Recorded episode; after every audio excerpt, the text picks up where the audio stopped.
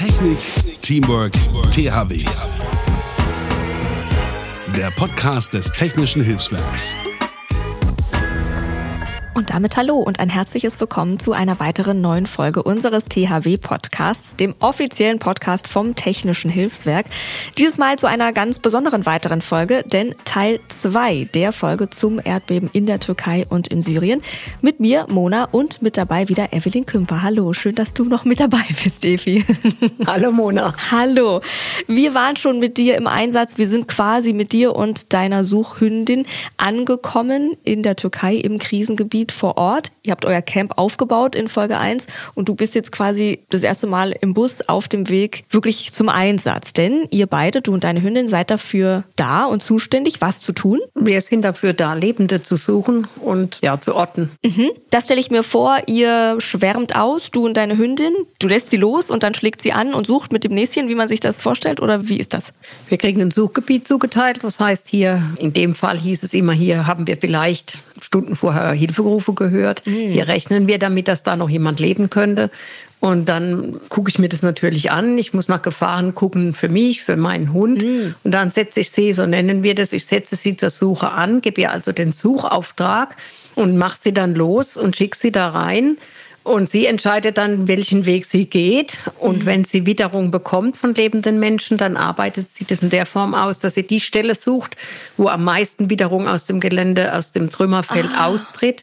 Und dort fängt sie an, so lange zu bellen, bis ich komme mhm. und ihr dann ihre Belohnung gebe. Wahnsinn. Und das ist spezialisiert auf Lebende oder funktioniert das auch, wenn man ähm, quasi Leichen werkt? Im THW sind die Hunde auf lebende Menschen spezialisiert. Mhm. Würde uns im Ausland auch Schwierigkeiten machen, wenn wir Tote suchen mhm. würden, weil im Ernstfall ist es so, dass wenn wir sagen, da ist ein lebender Mensch, mhm. da hat der Hund gebellt. Wir haben zwar keine Antwort erhalten, aber wir gehen davon aus, wenn der Hund bellt, der bellt bei lebenden Menschen, mhm. dann wird ein zweiter Hund geholt. Mhm. Und wenn wir sagen, diese beiden Hundeteams mit der technischen Ordnung zusammen, dann müssen wir uns im Klaren sein, unsere Bergung wird dort so lange graben, bis sie diesen Menschen haben. Mhm.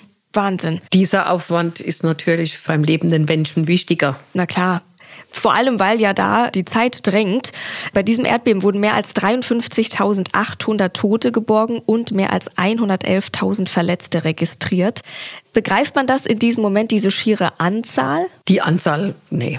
Dieser Ort, wir waren in Kirkan, mhm. da hieß es vorab in der Information, diese Stadt hat eigentlich 120.000 Einwohner und das ist ja schon riesengroß. Mhm. Ich selbst komme aus Heidelberg, es hat glaube ich 50.000 oder 60.000 Einwohner, also es ist ein Vielfaches von mhm. dem Ort, wo ich herkomme. Und wenn man dann sieht, wie viel zerstört ist, dann kann man sich etwa vorstellen, dass da sehr viele Tote drin sind. Mhm. Aber eine Zahl, die schwebt einem dann noch nicht wirklich mhm. vor. Hat man wahrscheinlich auch gar keinen Kopf und keine Zeit dafür. Ja. Und dann gibt es aber Gott sei Dank diese großen Wunder, die passieren. Nach über 100 Stunden, das sind wirklich fünf Tage, wenn man sich das vorstellt, ist unbegreiflich, hat das THW eine 88-jährige Frau lebend bergen können. Und das hören wir uns hier nochmal an bei der ARD. Das ist der Moment, auf den alle gewartet haben. Die Frau, sie ist gerettet. Mehr als 100 Stunden war sie unter den Trümmern eingesperrt. Nach der gelungenen Rettung löst sich die Anspannung bei allen. 60 Stunden, die wir hier dran waren, über 100 Stunden im Loch. Oh, Herr, kann man nicht beschreiben, das Gefühl. Eine unglaublich starke Frau.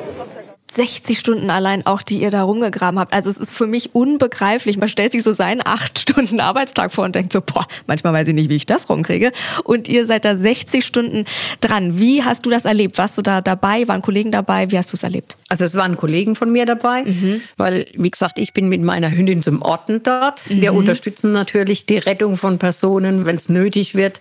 Aber in dem Fall müssen wir natürlich auch bereit sein, weiter zu orten, wenn es weiter was gibt. Ah. Und da muss man so ein bisschen unterscheiden und auch die Waage finden. Wie sehr ist es nötig? Das war wohl, mhm. wie gesagt, ich war selbst nicht dabei. Das war wohl ein recht kleiner Zugang. Das heißt, da bringt es auch nichts, wenn da 20 Leute rumstehen. Mhm. Da geht es nicht schneller vorwärts und nicht besser. Im Gegenteil, dann ist es besser, wenn man wirklich sagt, okay, ich konzentriere mich auf meine Aufgabe. Ich kann hier nicht unterstützen oh. und ich gehe jetzt in Ruhe. Und das ist das, was wirklich wichtig ist, dass man, so sehr man da mitfiebert, Ja. man kriegt es ja mit, dass sie rausgehen. Man kriegt mit, die haben da jemand erlebt, die haben eine Chance, den Leben rauszuholen. Aber ich muss trotzdem bereit sein, wenn in fünf Stunden für mich wieder ein Auftrag kommt, dann Ja. muss ich fit sein. Dann kann ich nicht fünf Stunden gewartet haben. Ja. Mit welchem Ergebnis die heimkommen, das kriege ich hinterher mit. Man legt sich dann hin und versucht zu schlafen, soweit es geht. Kriegt dann aber irgendwann mit, die kommen jetzt rein und dann ist klar, dann ist man natürlich da und freut sich mit. Das ist Ja, das ist Wahnsinn. ja was Tolles. Da kommt zuerst die Nachricht ins Team, sie haben es geschafft, sie haben sie rausgeholt. Und wenn dann die Leute wieder zurückkommen aus dem Einsatz, dann steht man natürlich da und klatscht. Ja, ach, wie schön. Man merkt, du bist noch äh, ergriffen. Das heißt, es kann tatsächlich passieren, dass du mit deiner Hündin, dass die anschlägt und da ist jemand und dann musst du tatsächlich loslassen können und gleich weiter. Das kann tatsächlich passieren. Du kriegst dieses Happy End hautnah dann gar nicht mit, oft. Unterschiedlich. Okay. Es, ist, es kommt auch wirklich vor, dass man sagt, okay, das Team war jetzt draußen. Wir gehen ja mit einem Team raus. Und dass man auch als Team dann hergeht und sagt, okay, wir haben die Person jetzt geortet, wir wissen, wo sie ist und wir bleiben jetzt da dran. Okay. Weil wir in diesem Team nicht nur Ortungsspezialisten haben, sondern eben auch die Rettungsspezialisten. Und dann unterstützen wir die, wo es geht. Mhm. Und okay, und ansonsten loslassen, weiter suchen, ne? Wahnsinn. Je nach, also das ist wirklich was, wo ich sage, diese Entscheidungen treffen wir nicht. Ja. Das wird an anderer Stelle getroffen und so äh, wahrscheinlich, wird dann ne? auch nicht diskutiert. Genau. Genau, genau. Das muss ja, dass das auch nicht aus der Emotionalität dann raus entschieden wird. Mm, Wie sehr berührt dich dann aber das und das ganze Team, wenn die dann wirklich in euer Lager und euer Camp da wieder kommen und man kriegt diese Nachricht mit und man sieht vielleicht auch das Team und die Erleichterung. Kannst du da eine Stimmung beschreiben, wie das war, als diese Nachricht kam? Sie lebt, sie haben sie da rausgeholt und ihr seid jetzt wieder im Camp zusammen und feiert das in irgendeiner Art und Weise? Wie gesagt, die kommen zurück, dann wird erstmal applaudiert Mhm. und geklatscht. Auf der einen Seite ist es wird gefeiert und geklatscht und auf Mhm. der anderen Seite ist es aber auch so ein Gedenken, sag ich jetzt mal, Mhm. weil man weiß ja trotzdem, viele andere haben es nicht geschafft. Mhm. Also das ist immer so gemischt. Das ist gleichzeitig mit dabei. Aber ist das so ein Moment, wo ihr aus diesem, ich sag mal, Überlebensmodus, Funktionsmodus rauskommt, ganz kurz und mal Emotionen zulassen könnt und ganz kurz mal da Mensch seid und dann wieder in die funktionierende Person werdet? Ist das so ein Moment? Das müssen wir, ja klar. Ja. Also nur funktionieren, das geht nicht.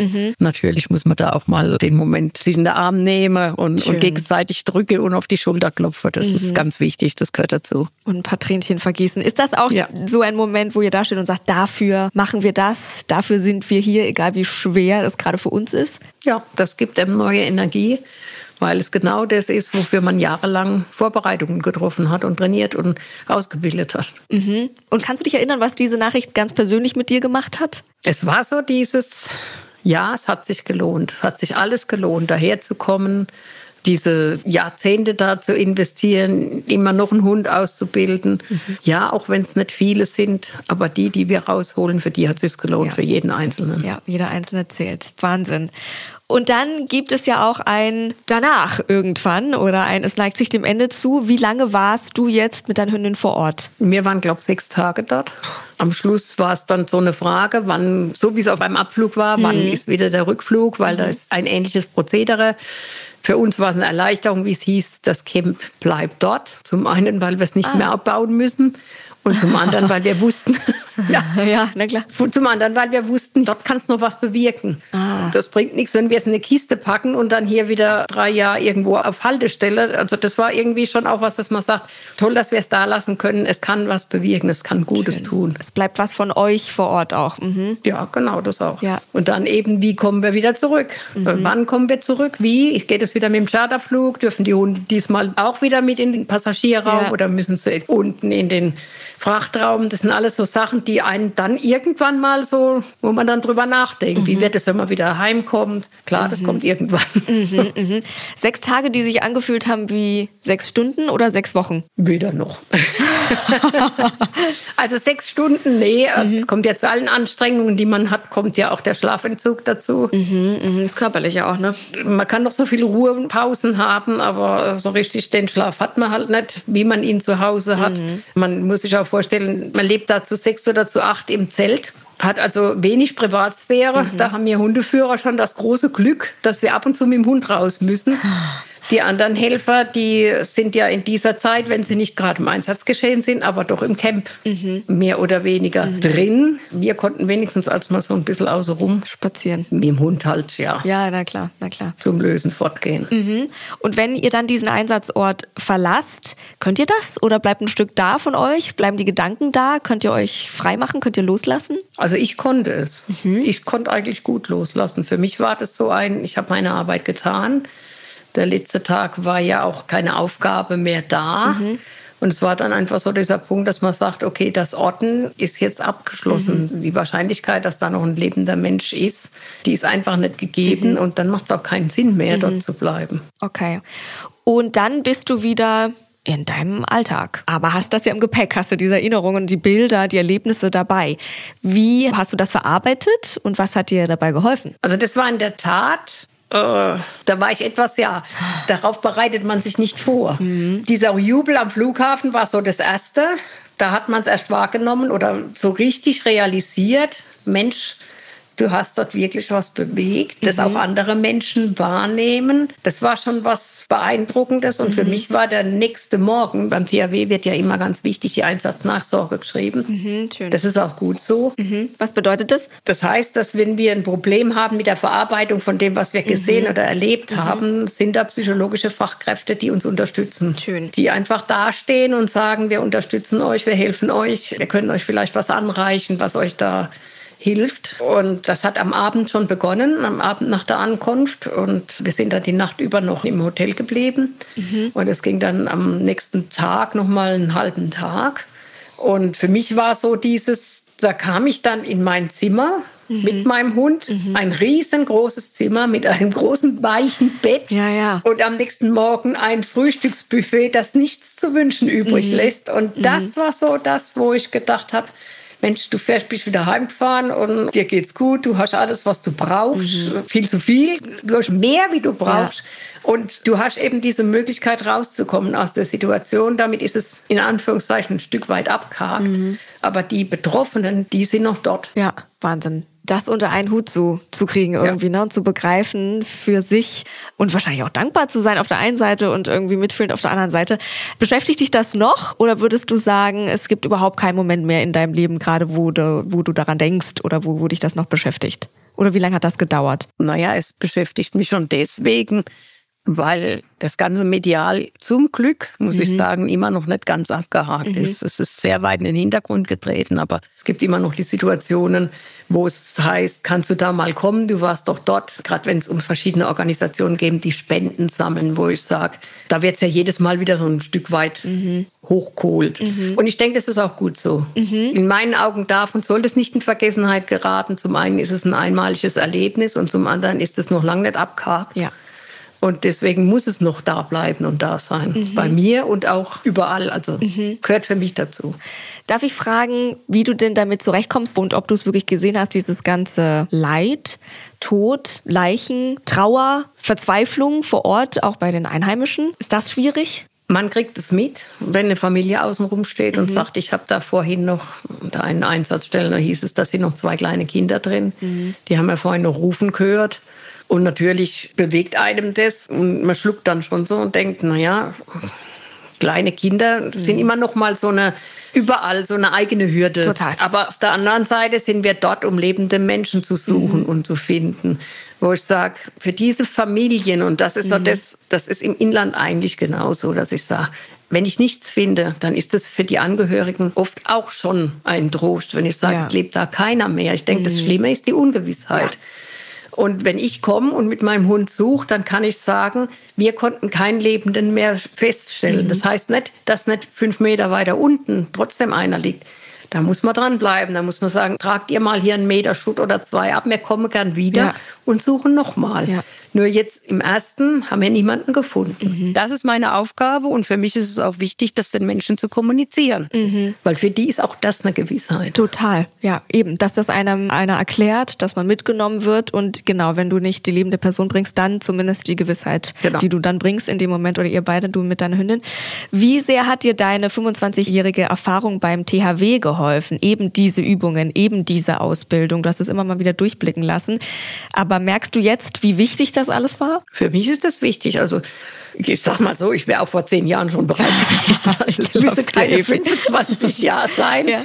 Aber ähm, man merkt dann doch, dass je mehr man da an Erfahrung mhm. mitbringt und an Übungen und an Ausbildung, desto sicherer wird man und desto leichter fällt es mhm. einem. Mhm. So erkläre ich mir ja. das. Ja, glaube ich. Das gibt einem, kann ich mir vorstellen, unheimlich viel Sicherheit einfach, ne? das abzuspulen und zu wissen, dass das so funktioniert und dass man funktioniert. Hast du trotzdem gesagt, boah, jetzt erstmal ein Päuschen.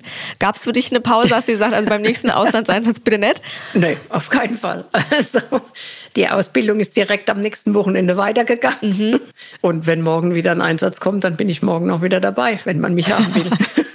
Und was sagt deine Kaskia, was sagt deine Hündin? Hast du ihr diesen Einsatz angemerkt? Die Anstrengung, die Emotionen, die vielen Leute? Also für sie ist es, äh, weil sie so ein bisschen, ich sag mal, ein dünnes Nervenkostüm mhm. hat, für die war es eine besondere Herausforderung. Aber ich muss sagen, wir sind eher noch mehr zusammengewachsen. Schön. Es war wirklich so dieses Vertrauen, das man für die Arbeit sowieso schon mhm. braucht zu seinem Partnerhund. Mhm das wurde durch diesen Einsatz wirklich nochmal vervielfältigt. Das ist, und ich glaube auch auf beiden mhm. Seiten. Ja, und auch das Training von ihr natürlich wahrscheinlich auch, ne? Und dass sie das so abspulen kann. Dass sie das da abrufen kann in so einer Lage. Der Hund kriegt das auch mit, dass das natürlich. was anderes ist als eine Ausbildung und eine ja. Übung. Und dass sie das so abrufen konnte, wirklich ihre Arbeit gemacht hat, ich war begeistert. Stolze Hundemama. Stichwort Ausbildung, es ist vielleicht ganz gut, dass du es sagst, weil viele, die das vielleicht gerade hören, denken, boah, das hat mich so inspiriert, die Efi und diese Geschichte. Und ich merke das bei mir, man kriegt so einen richtigen Drang, auch irgendwie mitzuhelfen. Wie geht das? Wie ist der erste Schritt? Was würdest du diesen Leuten raten, die das jetzt hören und sagen, ich möchte mit der Efi mit? Naja, das ist immer davon abhängig, was möchte ich denn bewirken. Wenn man ganz normal im THW Dienst tun will, dann kann man sich in den nächstgelegenen Ortsverband wenden, sich das mal angucken. Ich denke, das Wichtigste ist, sich es wirklich genau anzugucken und sich selbst zu fragen, ist das was für mich? Mhm. Wenn man dann so eine Spezialfunktion ausfüllen möchte wie ich, die Hundeführer sind nun mal eine mhm. Spezialfunktion, die gibt es nicht in jedem Ortsverband. Da muss man sich natürlich den entsprechenden Ortsverband suchen. Und da würde ich sagen, guckt es euch erst mal an, geht erst mal ein paar Mal mit weil gerade die Rettungshundearbeit sehr zeitaufwendig ist. Und das muss man sich vorher realisieren, was man da mitbringen muss und bringen muss an Zeit und an Einsatz und Enthusiasmus. Und da kann man sich aber überall informieren, wo gibt es denn Ortungen, mhm. biologische Ortungen. Das sind wir im THW. Wo gibt es die und was ist der nächstgelegene Ortsverband? Schön. Und ja, guckt es euch an, macht mit. Schön. Mich hat das Virus vor über 20 Jahren befallen und ja. Eben. Eben und immer noch happy. Und bei dir war es genauso. Du bist über deine Hündin ja oder über den Hund damals dann genau. zum THW gekommen. Vielleicht kannst du das noch fix erzählen. Ich bin damals über meinen ersten Hund zum THW gekommen. Ich habe mir einen Hund geholt, ursprünglich als Familienhund. Mhm. Und dachte dann, was kann ich denn Sinnvolles jetzt anfangen mit dem Hund? Und Hundeplatz war nicht meins. Das ist es bis heute nicht. Aber das war was, wo ich sage, das macht in meinen Augen Sinn. Ja. Und da bin ich auch bereit, alles dafür einzusetzen, ja. um das zu erreichen. Schön, den Hund auslassen, die Fähigkeiten vom Hund optimieren und nutzen für so eine tolle Sache und für Leben retten. Ich stehe heute noch da und bin begeistert, wenn ein Hund die Nase rumreißt, weil Wahnsinn. er irgendwas, weil ein Mensch riecht. Ja, Wahnsinn. Da stehe ich heute noch da und sage, boah, ja. das ist es, dafür mache ich es. Und solange ich dieses Gefühl habe, solange werde ich es auch tun. Ach, das ist doch herrlich. Das war doch nochmal Gänsehaut und Motivation. Schön. Tausend Dank für deine Zeit, für alles, was du tust und dort getan hast. Tausend Dank für dieses Gespräch, das mich sehr berührt hat und vor allem sehr inspiriert hat. Und natürlich tausend Dank an deine tolle Kaskia und ein extra Krauler und Knuddler von uns heute Abend für Sie. Ja, vielen, vielen Dank. Bitteschön, mache ich gerne. ja, und natürlich euch auch. Vielen Dank fürs Zuhören. Für Anregungen, Feedback und noch mehr Infos geht ihr mal gerne auf jetzt.thw.de. Diese Adresse findet ihr auch nochmal in den Show Notes. Das ist dieser kleine Beschreibungstext bei jeder Folge. Oder ihr lasst uns gerne Sternchen da oder Kommentare. Das geht auf manchen Podcast-Plattformen. Da könnt ihr uns auch direkt gerne folgen, denn dann werdet ihr benachrichtigt, sobald eine neue Folge kommt. Und ansonsten hören wir uns im nächsten Monat wieder. Bis dahin. Technik, Teamwork, THW. Und wenn ihr jetzt Lust bekommen habt, bei uns mitzumachen, dann besucht uns doch mal auf jetzt.thw.de.